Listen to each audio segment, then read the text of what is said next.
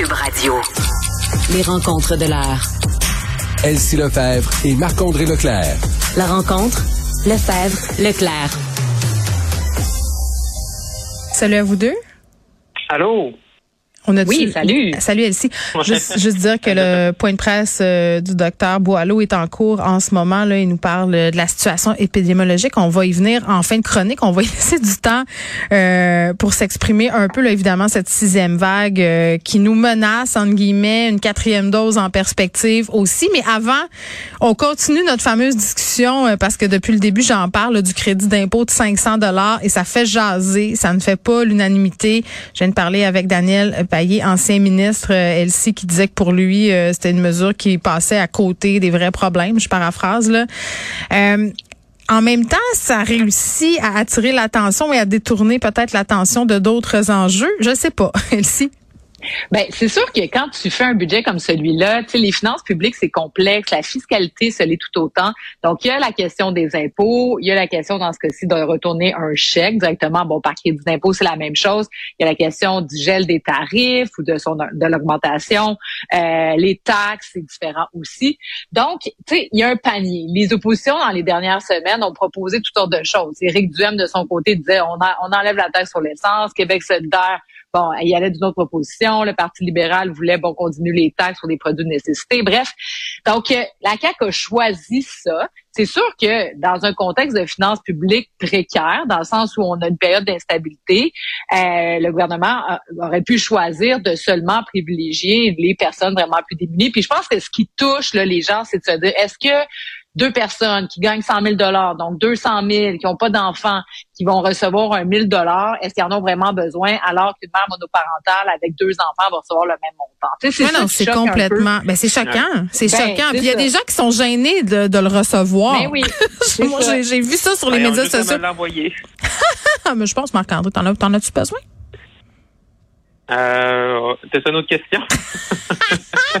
Non, mais ça se prend bien, 500 dollars. Tout le monde, tu sais, tout le monde, euh, bon, euh, euh, accepte cet argent-là, évidemment, qui est Ouais. gratuit, mais en même temps, il est pas gratuit, c'est notre argent. Mais par exemple, si on prend ton exemple personnel où on pourrait parler du mien, celui d'Elsie, si on avait 500 dollars demain, on le prendrait pour acheter, je sais pas, moi, des espadrilles pour les enfants, peut-être payer une semaine de camp de jour, peu importe. Quelqu'un qui fait 30 000 par année, ce, ce 500 dollars-là, il est appliqué aux dépenses essentielles. C'est là où je trouve qu'il y a peut-être un glissement, là.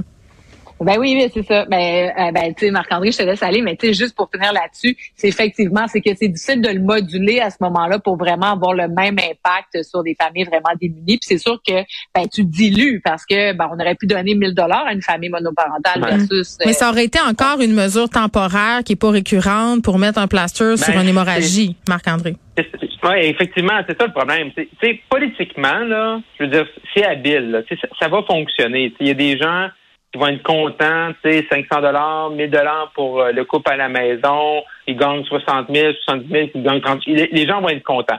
Bon, ce qui est un peu plus difficile, c'est que là, c'est un crédit d'impôt. Fait que là, tu n'achètes pas un chèque directement tout de suite. faut que tu remplisses ton rapport. Là, ils vont te calculer, ils vont te retourner ça. Fait que si jamais tu dois de l'impôt, ben, ça va per- permettre de peut-être te rebalancer avec un sol nul. Mais c'est ça le problème. Puis tu viens de le dire, Geneviève, c'est que ça ne va pas régler l'inflation à court, moyen ou long terme. Là. Tu sais, on va pas, on règle pas quelque chose, on met pas en place quelque chose de structurel qui va nous aider. L'an prochain, même si le gouvernement pense que l'inflation va pas va, va pas rester, là, ben faut pas rêver en couleur. L'an prochain, Ouais. on fait quoi là? On en revient dans un budget et on dit ben là, il y a encore de l'inflation. Fait que là, on va encore, on va être encore euh, on va être encore obligé de, de vous donner un chèque. Le gouvernement, qu'on donne de l'impôt, nous en donne un chèque.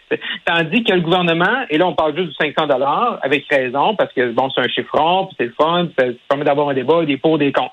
Mais le, le gouvernement, il oublie des grandes missions. Tu sais, oui, euh, il remplit les grandes missions de l'État, mais il y a des problèmes. là. La main-d'œuvre est un problème. C'est les personnes de 60 ans, 70 ans qui retournent au travail sont encore pénalisées en impôts de retourner au travail. Ça, ça aurait été quelque chose de facile, de structurel qui répond à un besoin, mais ça, on a passé à côté de ça parce que présentement, ben là, il fallait absolument, avec l'inflation, remettre des, l'argent dans les poches des Québécois. Mais, mais tu sais, moi, par contre, en ce moment, on est dans une période d'incertitude. Donc, il y a l'inflation qui monte. Si on, écoute le, ministre Girard dans son esprit, en tout cas, les, les projections qu'il fait, euh, il va y avoir une diminution. Donc, c'est peut-être pas une période qui va durer pour toujours, mais ça se peut que ça augmente, puis ça se peut qu'on s'en ait en récession. Il y a la guerre en Ukraine, on sait pas trop. Il y a une sixième vague. Donc, moi, le fait que ça soit une mesure, tu sais, une fois, puis on verra l'année prochaine. on verra l'an prochain si on a les moyens de peut-être baisser les taxes d'Hydro-Québec, de peut-être baisser les impôts, de peut-être faire X, Y. Moi, je, moi, je, moi, je suis d'accord avec cette vision-là de dire on le fait, on fait une ponction parce qu'on pouvait se le permettre, mais on n'y va pas là, de manière là, à ce que pour les dix prochaines années. Parce qu'après ça, une fois que tu baisses les tarifs, une fois que tu baisses les impôts, là, tu peux plus les remonter là, pendant des années après. C'est un mm. gros débat de société qui mais, plus. Mais, mais en fait, moi, là, je jette pas la critique c'est des partis d'opposition qui disent ah, c'est un, un, budget électoraliste. OK? quand tu es en politique, là, tu veux gagner une élection. les partis d'opposition sont là-dedans pourquoi? Là? Pour gagner un concours de dessin là, ou de peinture? Non. Ils sont là pour gagner une élection. Fait qui, qui arrangent leur flûte puis qui gagnent une élection. Où est-ce que le budget est électoraliste? C'est dans les propos de M. Legault dans les derniers jours, où il nous a dit la baisse d'impôts, là, va falloir attendre à l'élection. ben oui, c'est la carotte. Là, l'élection, ça va être ça va être le fun. Et là, ça va être important et crucial pour être élu de nous parler de baisse Ben oui, mais c'est correct. hier, c'était pas important. C'était pas important. Pourquoi? Oui, mais c'est justement, là, il y a un budget aujourd'hui, puis dans six mois, il y aura une élection, puis il va déposer une plateforme électorale, puis il proposera ça aux Québécois, puis les gens diront oui ou non. Moi, je vois vraiment pas de problème là-dessus. OK, non, mais ça veut dire, elle sait que la meilleure solution pour combattre présentement le coût de la vie qui augmente, il va nous la donner seulement dans six mois parce que là, il ben faut parce que c'est pas bon aujourd'hui. Non, ben moi là-dessus, ah, c'est pas bon aujourd'hui. Aujourd'hui, c'est pas bon, ben, le 3 octobre, mais, mais, le 15 ben, septembre, là, tu vas faire l'annonce, là, ça va être bon. Parce que dans d'ici six mois, il peut se passer bien des affaires. Là. Je veux dire, en ce moment, ça, fait trois semaines que la guerre est commencée. On ne sait pas s'il va y avoir une troisième guerre mondiale, si, euh, je veux dire, Poutine va déclencher quelque chose. En tout cas, il y a ça. Il y a la sixième vague. Puis il y a le fait de l'inflation aussi qu'on ne sait pas encore trop. Moi, je trouve que c'est prudent de dire on va se garder une marge de manœuvre. Puis d'ailleurs, le budget est assez prudent. Il se garde des réserves euh, mm-hmm. pour plusieurs aspects. Puis il investit dans les deux missions fondamentales qui sont la santé puis l'éducation. Puis on a vu de quoi ça a l'air, nos écoles, nos hôpitaux, nos CHSLD, toutes les listes d'attente il me semble que c'est pas le temps de réduire euh, trop les budgets de l'État. Puis effectivement, ça sera peut-être cynique dans six mois, mais moi je pense que dans six mois, on sera ailleurs, puis on pourra faire des projections différentes.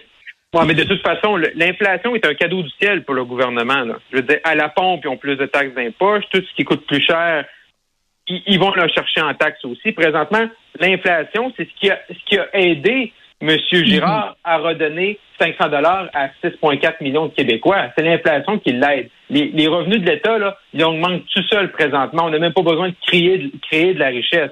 Moi, ce que je dis, c'est que présentement, ils ont, ils ont fait un choix à la CAQ. Ils ont le choix de faire des cadeaux en deux temps. On va donner le crédit d'impôt de 500 dollars, mais après ça, à l'élection, là, on va arriver avec quelque chose de plus substantiel. Mm. On va arriver avec quelque chose qui est plus structurel. Mais présentement, c'est pas la bonne solution. Mais ça va être, ça va l'être au retour de la fête du travail lorsqu'on être en pleine campagne électorale. Ben, en tout cas, on verra euh, à ce moment-là, mais qu'on vienne pas me dire que ce n'est pas un budget électoraliste parce que là, je pense que les gens sont pas dupes non plus. Là, faut pas prendre la population. Euh... mais c'est ça la game, Geneviève. Ben oui, c'est normal. Je veux dire, mais dites-le. Je veux dire, arrêtez de dire que c'est pas électoraliste. Vous en aller à électoral. Les gens sont capables de comprendre ça. Je veux dire, c'est correct. Arrêtez de se cacher, là. Je veux dire, euh, c'est pas un secret pour personne, là. La CAQ veut, veut remporter l'élection. Bon, on a tout ouais, réglé. Mais s'il avait pas fait de chèque, tout le monde aurait chialé, c'est ça. ah, mais ils peuvent pas gagner. non, non, mais on, est là pour chialer en même temps. Ça fait partie du sport. C'est comme ça.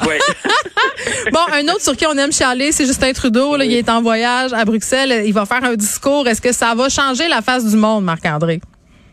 Je pense pas. Ah. J'écoutais monsieur. Non, non, mais on va être. Non, je pense pas parce que j'écoutais euh, j'écoutais monsieur Trudeau, là. C'était euh, bon, il y a un décalage, euh, décalage bien sûr, là, avec Bruxelles. Donc, monsieur mm. Trudeau était devant le Parlement européen. Sur 705 députés européens, les journalistes canadiens sur place, dont David Akin, euh, disait qu'il y avait 200 environ, 200 sur 705, fait qu'il y avait quelques quelques sièges vides pour entendre le premier ministre canadien. Hmm. Mais tu sais, c'est un grand discours sur l'Ukraine. Euh, par il a parlé de d'autres sujets, réconciliation, diversité, égalité, bon, c'est environnement, fait qu'il est allé un petit peu plus large. Parler de la pandémie également, mais oui, tu sais, euh, il faut gagner, on va, on va gagner ce, ce combat-là, mais il n'y avait pas plus de sanctions. Qu'est-ce qu'on fait vraiment? Tu sais, euh, il a même cité à la fin de son allocution le président ukrainien en disant la lumière l'emportera sur la noirceur. Mais encore. On dirait Star Wars. On, on fait quoi? On fait quoi un coup que M. Trudeau là, est à Bruxelles devant le Parlement? Il n'y a pas plus de sanctions. Mais qu'est-ce que tu veux qu'il fasse en même temps? Je veux dire. Non, je, je sais, mais donné, on fait ça pourquoi, là? Tu sais, je veux dire. euh, Ben, on fait ça pour être dans parade, Marc-André, pour pour euh, montrer, montrer notre soutien. Euh, On a comme, tu sais, c'est- là qu'il faut loger. mais- là. Oui, je sais, mais c'est euh, un moment donné, là, je sais, tu sais, moi, je, je regarde le site du premier ministre là, tous les jours. Puis une fois, une, un jour sur trois environ, là, il y a comme un ce qu'on appelle en bon en, en bon un read-out, une espèce de compte rendu d'une discussion entre M. Trudeau puis le premier ministre, le président ukrainien. Tu sais, mais à donné, il dit quoi au téléphone, Justin Trudeau? Mm. C'est bonne chance. Mais oui. Tu sais, À un un moment donné, à oui. euh, puis c'est vrai, tu sais, on a une grande communauté ukrainienne au Canada. Oui, il faut s'en occuper, mais à donné, on peut pas juste on peut pas juste en faire une campagne internationale. que- Oui, pour ramener la lumière sur nous puis être donc des bonnes personnes. Tu sais, c'est ça aussi là. Ouais. Faut, Ben, ça. Si on voyait, si on voyait des avions là débarquer en Europe, puis s'en venir ici, puis ramener des réfugiés, au moins, on le sait là, on n'a pas d'armes, on n'a pas d'armée. Bon, ça c'est c'est pas mal clair. Je pense Ouais. que tout le monde. C'est le ça. moment où on dit take a kayak. Ben, chercher. on peut faire au moins la partie qu'on est capable de faire là, c'est pas Ouais. compliqué, me semble. Donc c'est inacceptable. Puis effectivement, je trouve que le, le Canada, Justin Trudeau et, euh, et son équipe, au début du conflit, c'est intéressant là, de les voir en Europe parce que là, je pense qu'il y avait des positionnements stratégiques à prendre à savoir est-ce qu'on embarque ou pas, puis c'est quoi les orientations. Mais là, Mm. on est vraiment là, euh, on est là, puis on est vraiment touriste, puis c'est un peu malaisant. Donc il va falloir qu'on accélère, qu'on fasse euh, des, je Bon. sais pas quoi là, mais c'est pas évident, mais il faut faire plus. Exactement. Les réfugiés, je pense que c'est la bonne voie de sortie pour aider. Oui, parce qu'on a les moyens de le faire, euh, puis c'est peut-être notre seul ça. pouvoir. Euh, faut prendre un petit peu de temps pour parler du point de presse euh, du docteur Boileau, qui se montre prudent. C'est ce qui ressort euh, de son allocution Euh, sur le variant, notamment euh, quand même BA2. Là, on s'approche de 50% des cas, puis ça, ben on s'en doutait là, parce qu'en Europe, on le sait, c'est tout le temps le, le préambule de ce qui nous attend sur le port du masque, parce que moi je lisais euh, bon différentes dépêches, entre autres l'OMS qui a dit que dans certains pays, on l'avait peut-être enlevé un peu trop vite. Là, ce qu'on dit ici du côté de Dr Boileau, Elsie Marc-André, c'est qu'on reste raisonnable, on garde notre objectif du 15 avril, mais moi, ce que je comprends, c'est qu'on regarde ça aller aussi, là. C'est-à-dire, je pense pas que rien est gagné. Et cette fameuse quatrième dose, parce que moi, je me disais un matin, OK, là, si c'est quatre doses pour tout le monde, il va falloir qu'ils nous expliquent parce qu'on sait qu'il y avait des réticences. Pour le moment, c'est des personnes vulnérables, euh, sur une base volontaire, 80 ans et plus. Et là où c'est pas clair, c'est le délai. Tu sais, ceux qui ont eu la troisième dose là, ou la, juste une deuxième puis qui ont eu la COVID, est-ce qu'on va chercher une troisième dose? C'est quand? Donc, c'est là-dessus qui se fait questionner euh, M. Boileau aujourd'hui, Marc-André. Oui, effectivement. Puis j'écoutais un peu le début de son point de presse Mm. avant qu'on débute la chronique. Puis on sentait une certaine prudence. Mais tu sais, donné aussi, là, je pense qu'il faut être capable de se mettre en tête, c'est que là, sais, à chaque fois qu'on déconfine, puis là, le nombre de cas augmente, Ouais. puis là, les hospitalisations, puis là, on panique, ben là, maintenant, on, tu sais, je veux dire, c'est le, le cycle de la vie, puis on s'en sortira pas, là. Fait Mais comme Dr Weiss disait, à un moment donné, il faut comme reconnaître que la COVID, ça fait partie de la vie maintenant, puis peut-être traiter ça autrement, euh, en fait, d'une façon moins dramatique. Là. Ben c'est ça, là, ça fait trois mois environ qu'on dit là, que les, les, les, les, les décideurs disent euh, M. Boileau, M. Dubé, M. Legault, faut vivre avec. Là. Ben là, c'est un test. Là. Ça, c'est un grand test de savoir. Moi, mais si- ça va être l'été. euh, Moi, ce qui me fait peur, ben, c'est peut-être l'hiver ça, prochain. mais on, on, Ouais. on- mais on le voit que ça va être cyclique parce que je regardais ce matin, il y a un an, les nouvelles, puis là, c'était le- euh, la région d'Outaouais, puis Québec, puis Lévis, tu sais, il y avait les Mm-hmm. codes de couleur, là, en zone rouge, puis là, on fermait ça avant Pâques, puis là, c'est la fin du monde. Ben, on le voit, là, c'est cyclique, il y a des vagues. Ben, comme la grippe, comme le rhume, comme tous les, les, les, virus qui sont saisonniers euh, et qui suivent un peu une trajectoire assez prévisible. Vous êtes à risque, parlez avec votre médecin, allez chercher vos deuxième, troisième, quatrième Mm. dose, euh, faites attention, tu sais, c'est, à un moment donné, c'est, Mm. c'est- ce message-là pour passer aux Québécois. là. Moi, aussi, j'aurais aimé ça entendre parler de la troisième dose pour les 5-12 ans. Très honnêtement, là, euh, moi, je me pose beaucoup de questions. Je, je vous parlais la semaine passée qu'on avait reçu à l'école euh, de mon fils des instructions pour la deuxième dose. Je vous rappelle qu'on est au mois de mars. là. C'était début mars qu'on recevait ce courriel-là. Moi, j'ai fait vacciner mes enfants deux semaines avant Noël. J'ai l'impression qu'on est loin d'une troisième dose, mais si je me fie à ce que j'observe autour de moi, là, puis corrigez-moi si je me trompe, j'ai l'impression que tout le monde a la COVID, tous les enfants que je connais ont la COVID ou l'ont eu récemment, là, Elsie. Oui, mais en même temps, ça devient moins important puisque les conséquences sont vraiment minimes. Ceci dit, c'est sûr qu'ils sont peut-être vecteurs. Mais ils ratent l'école quand même cinq jours. Moi, j'étais carré qu'ils ratent l'école, mes enfants. Je peux être honnête? Je veux dire, c'est rendu que, écoute, là, je pense qu'ils ont raté là, quasiment un mois cette année. Oui, ils l'ont eu, mais je veux dire, pense-y là, avant avant qu'on fasse l'assouplissement des règles, j'ai été, ils ont été ah en confinement parce qu'ils ont été en contact avec bon un cas. Après ça, c'est cinq jours parce qu'ils l'ont pogné. Tu sais, quand t'additionnes tout ça là, je veux dire, ça fait quand même beaucoup de journées d'absence. Ben c'est certain que tu faudrait avoir des orientations, mais tu sais moi ce que j'espère surtout c'est vraiment la quatrième dose pour les vulnérables. Puis les mhm. vulnérables c'est pas juste les 80 ans et plus là, tu sais c'est aussi beaucoup les 70 là qui eux sont encore actifs, mais là qui se sont mis au nerd depuis des mois voire deux ans parce qu'ils ont peur de l'avoir parce qu'ils sont à risque. Euh, oui, clarifier les écoles, mais je pense que la quatrième dose, parce que tout d'un coup, là, on ne sait pas que la sixième la sixième vague, là, Arrête de dire tout d'un coup, là. Elle s'en vient, là. Mets ton tuba puis tes ben, palmes, là, puis prends ton respire, elle est là. OK, mais, mais tant qu'elle reste, euh, tu sais, parce que moi aussi, j'ai beaucoup de gens qui ont la COVID autour de moi, mais il n'y a pas de conséquences. Quoi qu'il y en a, parce qu'on voit les hospitalisations, donc tu sais, faut pas non plus regarder juste autour de soi. Mais la quatrième dose, peut-être qu'on pourrait le faire juste au cas pour pas se retrouver dans la situation euh, qui, qui, ferait qu'on se retrouverait comme en décembre. Ceci dit, les doses, ils n'ont pas une longue durée. Donc, si on fait les doses trop rapidement, ben peut-être C'est combien de temps là? Le sais-tu? Ça dure combien de temps je suis protégée là si j'ai ma ben, troisième dose? mois, six mois? ouais. Ben moi j'avais entendu trois quatre mois, peut-être que ça a changé mais c'est sûr qu'on le voit à l'usage aussi, c'est ça. Fait que là euh, rendu là là euh, Marc-André là montrez-nous à nous auto-vacciner. Parce que là il parlait des vaccins par le nez, je veux dire je vais m'en donner en trois mois puis on vient de régler le dossier. Non, non, mais c'est ça, mais tu sais, les gens, là, tu sais, les, les, gens, là, se sont tellement fait dire, c'est deux doses, puis tu sais, c'est la route vers la... Oui, c'est ça, le, tunnel, la normal, le, le, bas comme dans le bon vieux temps, là, on est chercher notre troisième dose, là, je suis pas sûr qu'il y a 4, 5, 6 doses à chaque hey, Les gens euh, décrochent, là. Même moi, je dis, prouvez-moi le, le rendu là à trois doses. Je l'ai eu la COVID, là. Techniquement, je l'ai eu mon booster. Mais bon, tant de questions auxquelles on n'a pas de réponse pour l'instant, là. Euh, ce qu'on dit, c'est les personnes vulnérables. C'est sur une base volontaire. Les 80 ans et plus, les personnes qui sont dans des CHSLD, les RPA, les personnes, évidemment, qui sont immunodéprimées, commencent euh, à rameuter en bon saguenéen les vaccineurs pour dire, ça sera le temps d'officier dans pas long. Merci, Elsie Marc-André, et à demain. À, demain.